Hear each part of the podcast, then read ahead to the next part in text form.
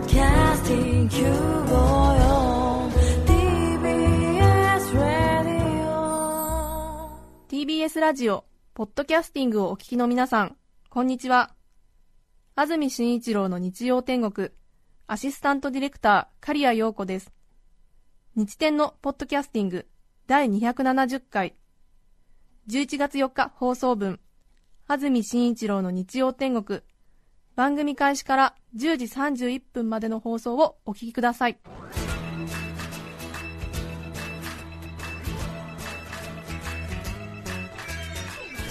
安住紳一郎の日曜天国。おはようございます。11月4日日曜日朝10時になりました。安住紳一郎です。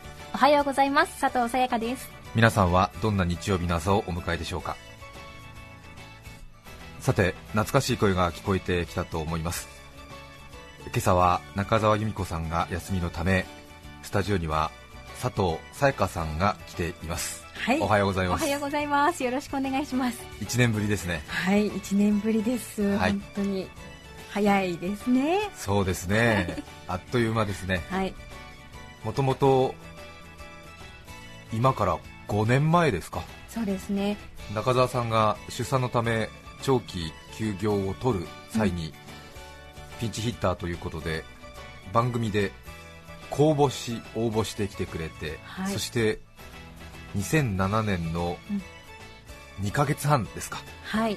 3ヶ月近くこのスタジオで一緒に番組をやってくれました。そしてその後1年に一度の中澤さんのピンチヒッターでということで来てくださっています。はい。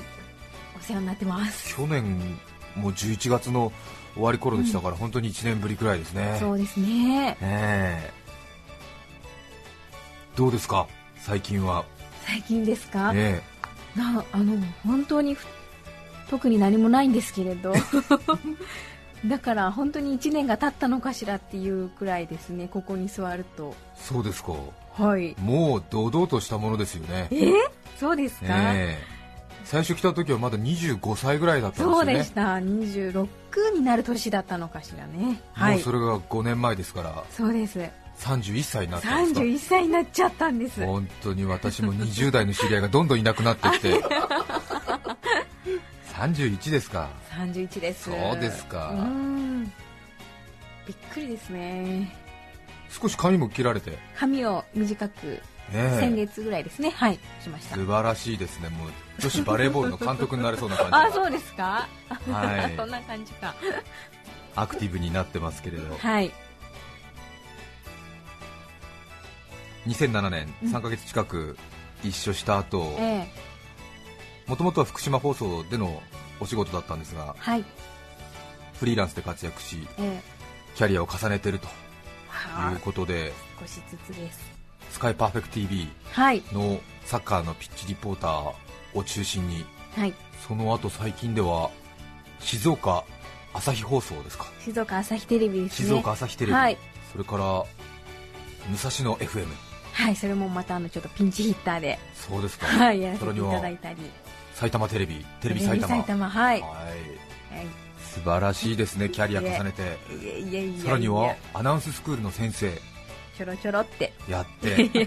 は あこのスタジオから飛び出てさまざまなキャリアを重ねていらっしゃいます。本当にラジオ聞いてる方も佐藤さんの活躍楽しみにしている方多いんじゃないかなと思いますが。あ嬉しいです。いろいろ私あのこの放送業界の情報も駆使いたしましてはい。佐藤さやかさんの評判を各所にわたって聞いてきましたよ、えそんなどこにも載ってないと思うんですけれども。やいやいやいやいや静岡朝日テレビでは夕方のニュース番組のリポーターをやってらっしゃるんですか？今はですね、はい。あのそんなにやってないんですけれど、はい。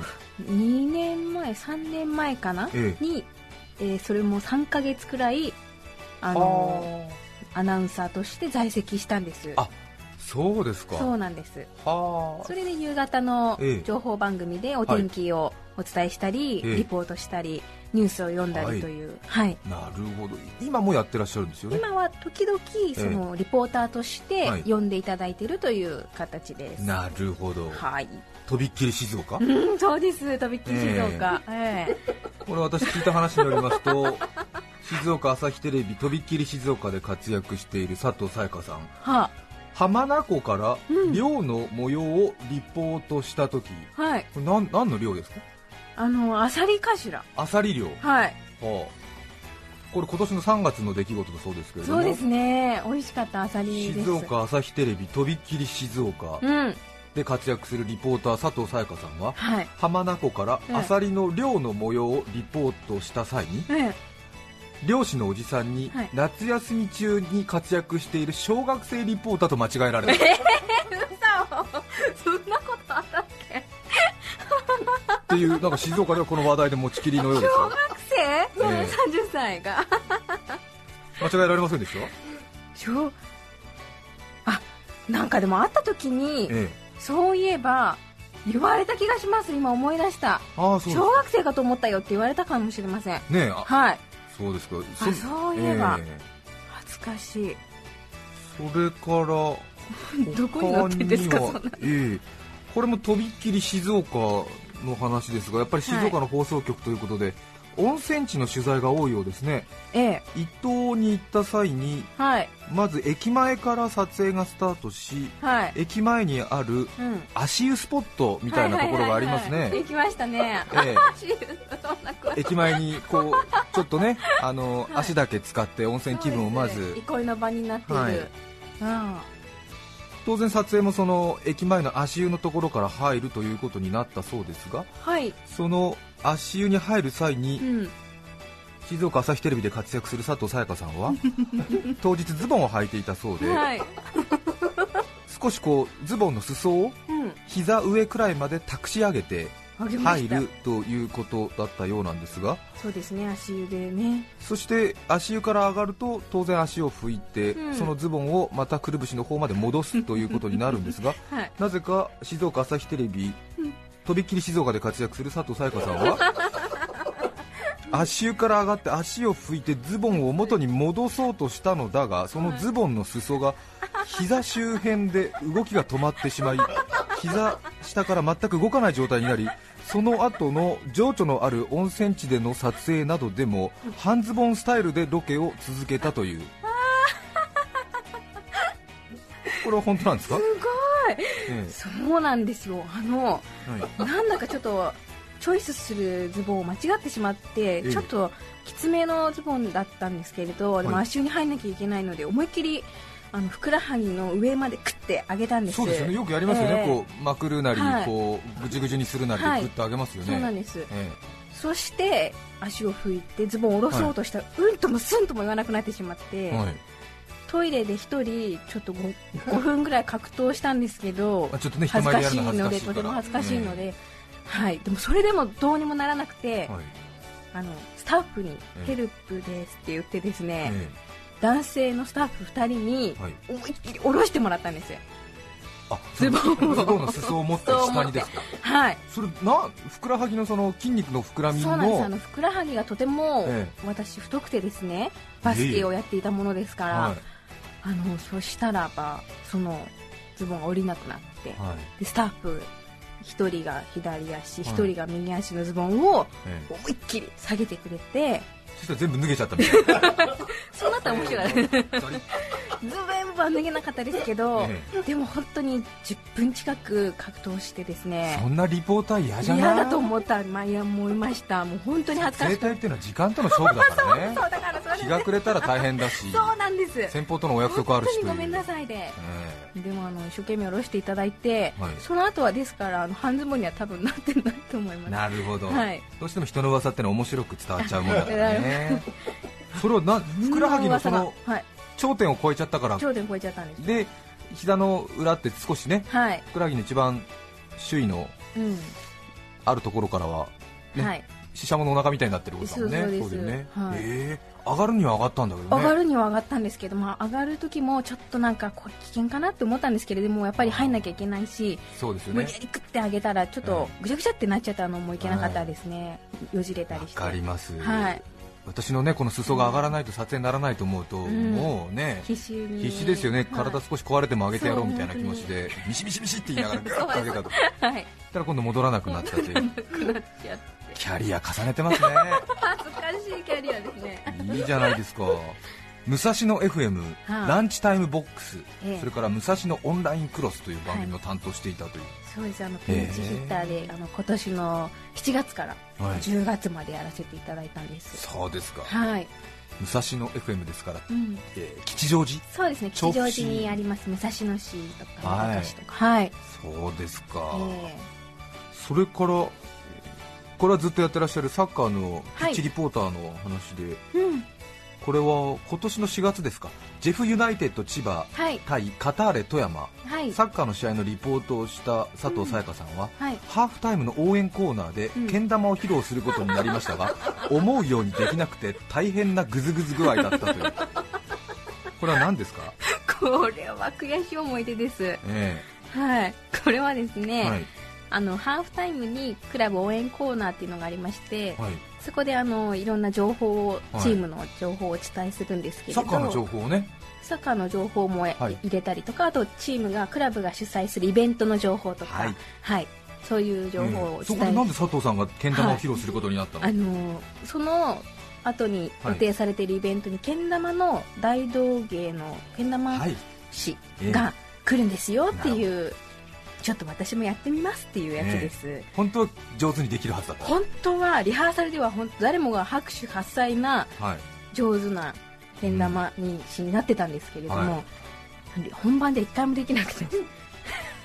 で何回チャレンジするところが放送されたのかしら、でもえその後も伝えなきゃいけないことがいっぱいあったのえで、はい、もうしょうがないので悔しいっていう思いを抱えながら、その後は全部あの伝えなきゃいけないことを伝えて、はい。でも本当は上手なんだよって気持ちを伝えたくて最後にリハーサルではうまくいったんですって言ったっていう、なるほど、はい、ぐずぐず感でした、そうですか、はい、それで仕事がなくなったの？一応今のところまだ続いて続いてるんだ。です、はい、許していただいた。なるほどいねや一つの失敗が一つ仕事を失うことになるからね。ーそうそうですね。うん。そうですね。それからはい。スカイパーフェクト TV でえサッカーのベンチリポートを一生懸命やっていると見せかけていた佐藤さやかさんですが J リーグ選手名鑑2012を丁寧に見ているなと思っていたら実はカバーだけが選手名鑑で、中は韓流スターの写真集だったっていうのは。これは本当ですか？いやそんな本当なわけないじゃないですか。仕事なくなるって佐藤さんこれは。それってあれですよね。違うんですか？違います違います。そんなわけがなくて。そんなわけはなく、はい。ああそうですか。はい。隣あれですよね。電車に乗っている時にですね、選手名鑑を見てたんですよ。誰がですか？私が。はい。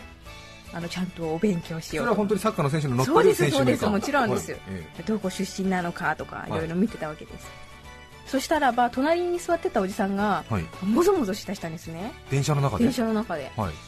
どうしたのかなと思ってたんですけれど、まあしょうが声かけるわけにもいかないし、はい。ずっともぞもぞしていてえそしたら突然話しかけてきたんですえはい。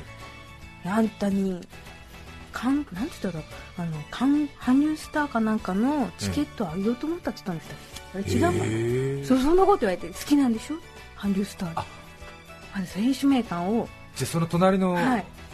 男性はそうなんです。サッカーの選手名鑑じゃなくて、うん。やっぱり髪型とかの雰囲気で韓流スター名鑑を見てると思ったのか。そうそのようですそれでそのおねじさんは、はい。そんなに韓流スターが好きだったらその 韓流スターのなんかコンサートの割引券とかなんかをあげましょうかみたいな、はい。へえあら噂って怖いね。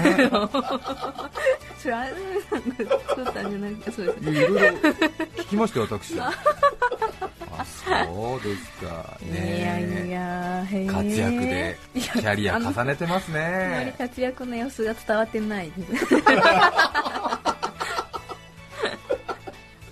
あのーアナウンススクールで先生やってるんでしょ？だからはい。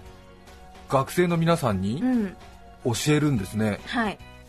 なんか学生の皆さんからはあまり見本を見せてくれなくて困ってるっていう。えー、ちゃんと見本見せてます？入っちゃってますか？えはい。見せでもまあ、はい。まず私がやってみるねみたいなことはやってないです。えああそうですか、はい。やった方がいいのかしらやっぱり。いやなかなかねそれ、ねえ。人それぞれだと思いますけども、はい。少なくとも多分生徒の皆さんは、うん。今日の先生の放送を聞いて、うん。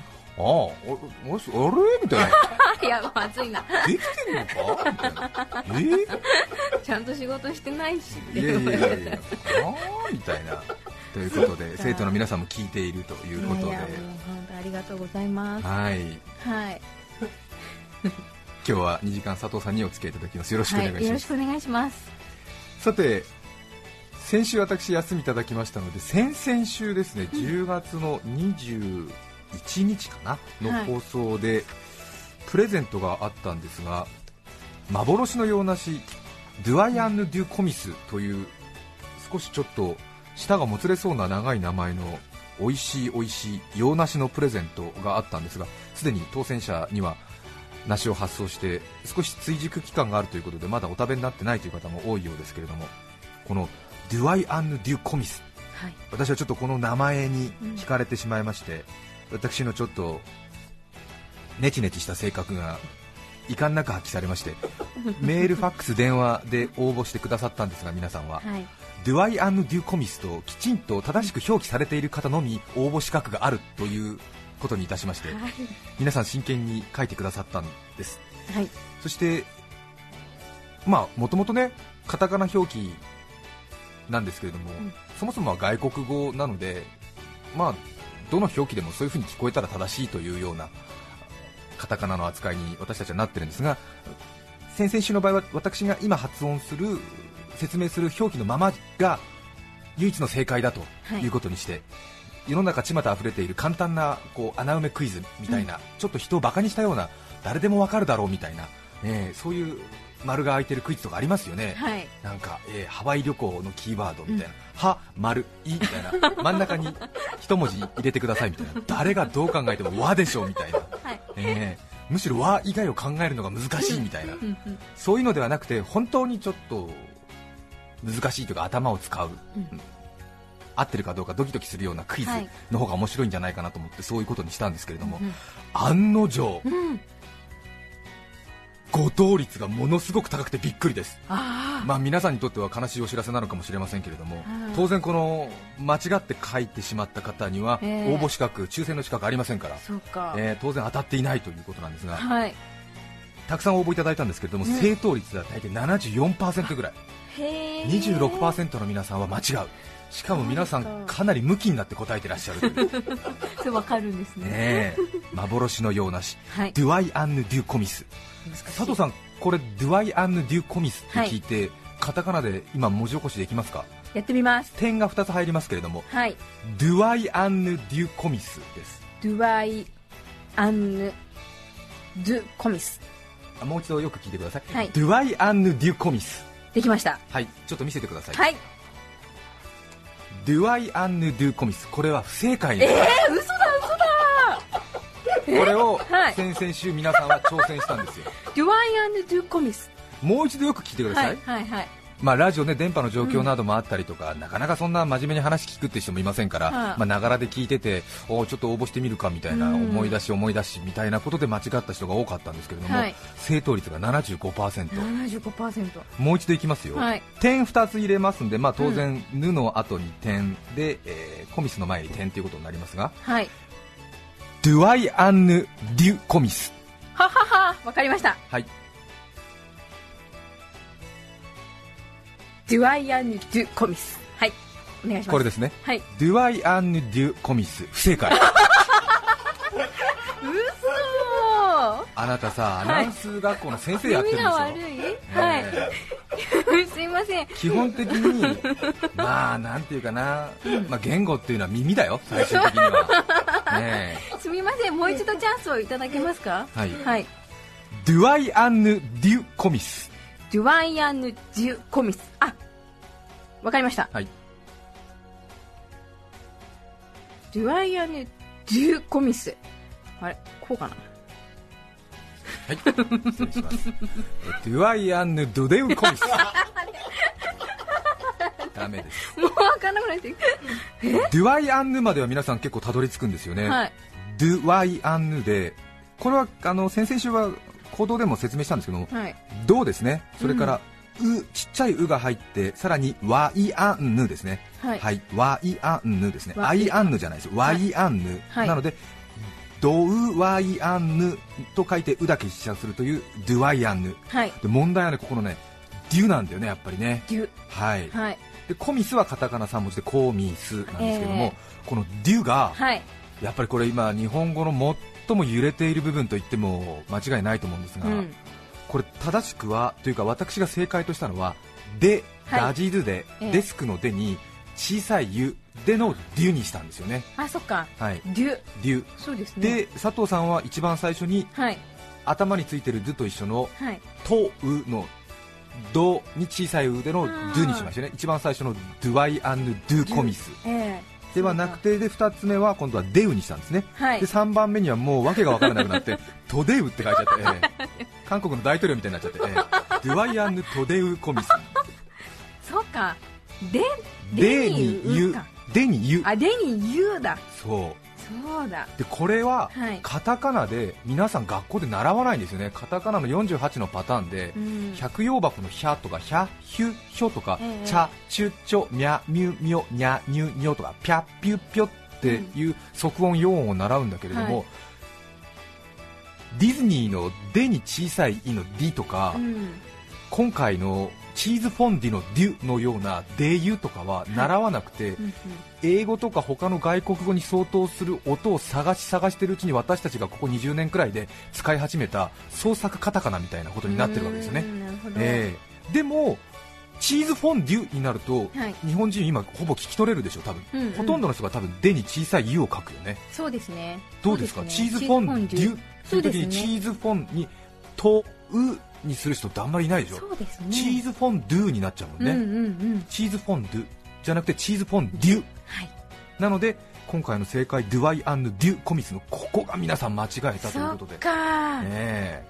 はあ不思議だよね。不思議ですね。ゴルゴ13の本名デューク東郷っていうんだけども、ええ。あとあのストレッチのデュークサライエさんとかも、うんうんうん。みんな DU に横棒で聞き取るよね。はいそうですね。あれは経験的に聞き取るのかな？どうなんでしょうかね。発音は難しいんだけどね。ええ難しいですね。ええ DU ですからね、はい。年配の方なんかはいまだにディズニーはやっぱりディズニーですよね。ディズニーですね、ええディスクじゃなくてデスクになりますよね、うん。なのでやっぱりそれももともと学校で習うカタカナ日本人が大和言葉とか漢字を音読み訓読みにした時に出てくるものではなくて英語、フランス語、ドイツ語などの発音に忠実にやろうやろうとしてるうちに編み出してきたみたいな、そうなんですよね。ということで、湯の陽音以外は、デャ、デュ、デュみたいなのないもんね、デュだけだもんね。はい。ええ。そうなんですよね、なんであの卓球とかバドミントンで最後接戦になるとジュースになるって言って、ええ。年代の上の方はジュース、ジュースって言ってると思いますけども、若い人はもう言語に忠実っていうかなるべくそれに近い方がかっこいいだろうということで、はい。ほぼ今の若い人はデュースって言ったりするのかな、そうですね、ええ。そうですようーね、んあとは「ふ」に小さい「い」も最初は使わなかったみたいなんだけどフィリピンとかねあフィクサーとかね、うんうん。フィクションとかもねあれもはいアメリカ英語に忠実に行こうと思ってるとそうなったんで多分昔の人はフィリピンのこともねヒリッピンとかねヒリピンとか言ったりしますしね。ということで結構ねカタカナの陽音っていうかあのちっちゃいじゃあ「や」とか「はい。よ」とかって扱いがなかなか難しいんですよそうねかしまった、そしてまた日本語の優秀なところでうん、実はこういうふうにえー非常に柔軟的に使えるということで世界で7000とも8000とも言われている言語の中で最も即応性の高い優秀な言語だと言われる一つの理由でもあるんですけどね。はあなるほど。勝手に使い方変えてますからね 現代人がね。デュって聞き取れないかなやっぱり。デュなんか今言われてみたらそうだよなってちっちゃい「湯だよって思いましたけど、ええそうですよね。でもやっぱりパッと聞くとやっぱり2回3回間違っちゃうんですよね。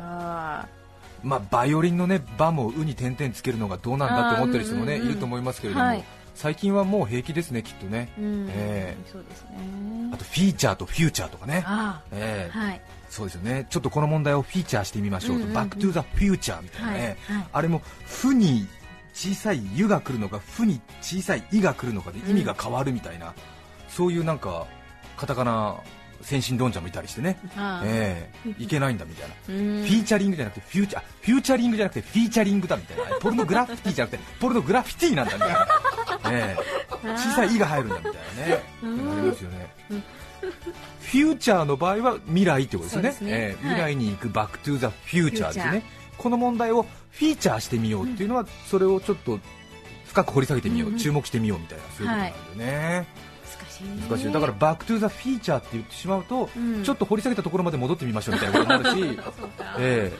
うん。そうですね。で、えーちょっとこの問題をフューチャーしてみましょうって言ったらちょっとこの問題の将来図を考えてみましょうみたいなことになってしまうっていうね。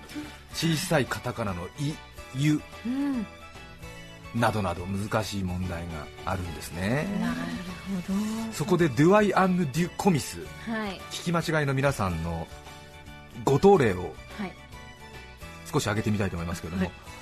そしてこれもねまた一つの大きな時代の象徴とも言えるんだけれども、うん。ラジオで私がきちんと聞き取れますかと言いましたらすぐにですね TBS ラジオのホームページを見て、うんうん。プレゼントのお知らせのようなものが載ってますよね。一覧表などで、ええええ番組のホームページなどで、うん。そこに書いてあるカタカナ表記が合ってるだろうと思って、うんうん。そしてそれを送ってくださったというまあ、ある意味では賢いということなんだけれども、ねうん。私はえ放送で私が言った説明を唯一の正解としますと言ったので、ホームページを見てその字面をそのまま写して書いた方は残念ながら今回不正解になってます、こういうインターネットに載ってるものが全て正しいと思う。私たちは TBS ラジオですからね。ラジオの本放送以外に勝る正しいものなんてのはないわけですよ。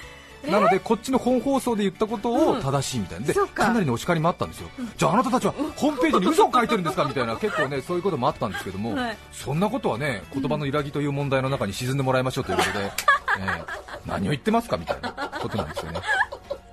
やっぱりね「ゆ」とか「う」の小さい使い方難しいですね。今多分ええ。話だけ聞いててもね何が何だか分かんなくなってるって方多いと思いますけども、ええそうか。やっぱりこの「デュ」がね分かんなかったみたいで、うん。でも完全にちょっとねやっぱりカタカナ難しいんでねはい。聞き取れてない方も多いんですけども正解はドゥアイ・アンヌ・デュ・コミスですね、はい。えーご答例デュアイ・アンヌ・デュ・コミス。もうパッと聞いたら分かんないでしょ？えーでもこの人はうん。一番最初のドゥ、ドウではなくてデユワイアンヌって書いてあるんで不正解。あ28名。残念、え。ー他にもデュアイ・アンド・デュ・コミス。デュアイ・アンド・デュ・コミス。デュアイ・アンド・デュ・コミス。ドアイ・アンド・デュ・コミス。デュアイ・アンデ・コリス。ちょっとずつ変わってきてるね。ちょっと遠くなってきてるよねええ。ちょっとずつ変わってきちゃってるんですね。ドゥアイエンヌデュコミス、えードゥアイアンヌデコミッツ、ドゥアイアングデュコミス、ドデュコミス、ドゥアンテンドゥコミス、ドゥアンドエンデンドコミス、ジュアイアンコミス、もうこの辺になってくるともうはるかに遠くなってきてですね。デュアイアンドデコミスとかですね、えーもう最後の方はひどかったですね。デウネデウヨって人がいましたね。えーデュバンテンコンス、デュアイガーにデュコミス。最終的にはズワイガーに。って書い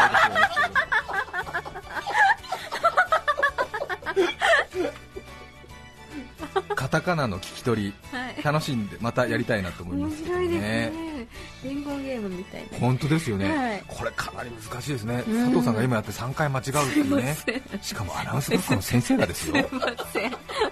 ごめんなさい。語学は耳だよね。長くなりました。今日のメッセージテーマはこちらです。文化祭の思い出。茅ヶ崎市コビッキーさん40代男性の方ありがとうございます。ありがとうございます高校1年生の文化祭でお化け屋敷をやりたいとクラスの意見がまとまり結構お化け屋敷ね人気ありますよね、はい。意見がまとまり担任の先生に言ったところお化け屋敷は文化的でないのでダメだと一蹴されました。その後背が高くひょろっとしていた先生は骸骨と呼ばれるようになりました。翌年骸骨先生は3年生の担任になりそのクラスではお化け屋敷をやりました骸骨先生に聞いてみると、あ3年生はいいんだよねと一言。不条理という言葉を高校の時に教わりました。ねなんかやっぱりちょっと先生の理想みたいなものがあったんでしょうそねっか。1年生にはもう少しねいろいろうん。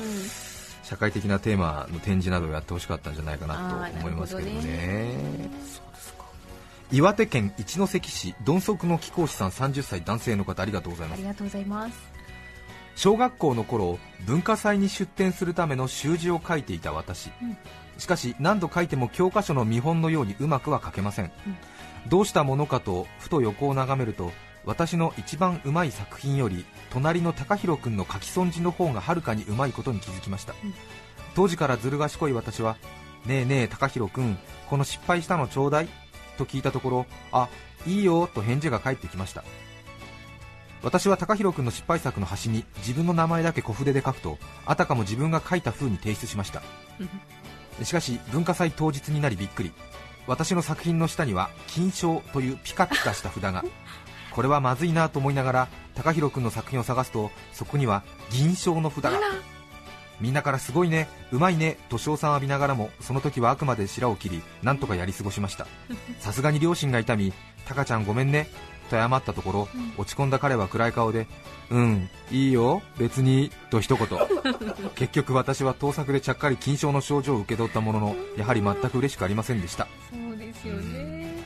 今となっては先生にもクラスメイトにも黙っていてくれた彼に感謝です、うん。えー小学生で高弘君大人ですね。大人ですね。ちょっとね喋ってしまいそうになりますけどね。うん。何も言わなかったんだ。うん、うん。そうね。でも高弘君の作品が金賞を取ったってことですからね。そうです。ね。ええ。はい。ああそうですか。いや本当ねズルするとね本当にねうん。後でね、うん。結局辛い思いするんですよね普通はね。ええ。うん。ドゥアヤヌ・デュコミスね、ええ。デュワイアンド・デュコミス。ええ。はい。正しく聞き取りましょう。はい。皆さんからのメッセージをお待ちしています E メールのアドレスはすべて小文字です。日天アットマーク tbs.co.jp nichiten アットマーク tbs.co.jp です。抽選で5名の方に何かと便利でシュールな表紙があなたの日常を演出、日天ノート。3名の方にはカルピスセットをプレゼント。さらにメッセージを紹介したすべての方にオリジナルポストカード、右、右、ちょっと右寄りをお送りします。今日のテーマは文化祭の思い出。皆様からのメッセージお待ちしています。そして番組では皆さんから曲のリクエストも募集しています。ぜひメッセージにリクエスト曲も書いて一緒に送ってください。それでは今日の1曲目です。宮城県栗原市のぞみさん33歳女性の方からのリクエスト。ザードマイフレンド11月4日放送分安住紳一郎の日曜天国。10時31分までをお聞きいただきました著作権使用許諾申請をしていないためリクエスト曲は配信できません。今日はこの辺で失礼します。安住紳一郎のポッドキャスト天国。秋の夜長に虫の声。リンリンリンリン電話鳴り。ガチャガチャガチャガチャ小言を言われキリキリキリキリ胃が痛む。秋の夜長に妻の声。954来週11月11日の安住紳一郎の日曜天国。メッセージテーマは「お風呂の話」ゲストはクラシックデュオ杉鉄のお二人です。それでは来週も日曜朝10時 TBS ラジオ954でお会いしましょう。さようなら。安住紳一郎の「ポッドキャスト天国」これはあくまで試供品皆まで語れぬポッドキャスト。ぜひ本放送を聞きなされ。TBS ラジオ954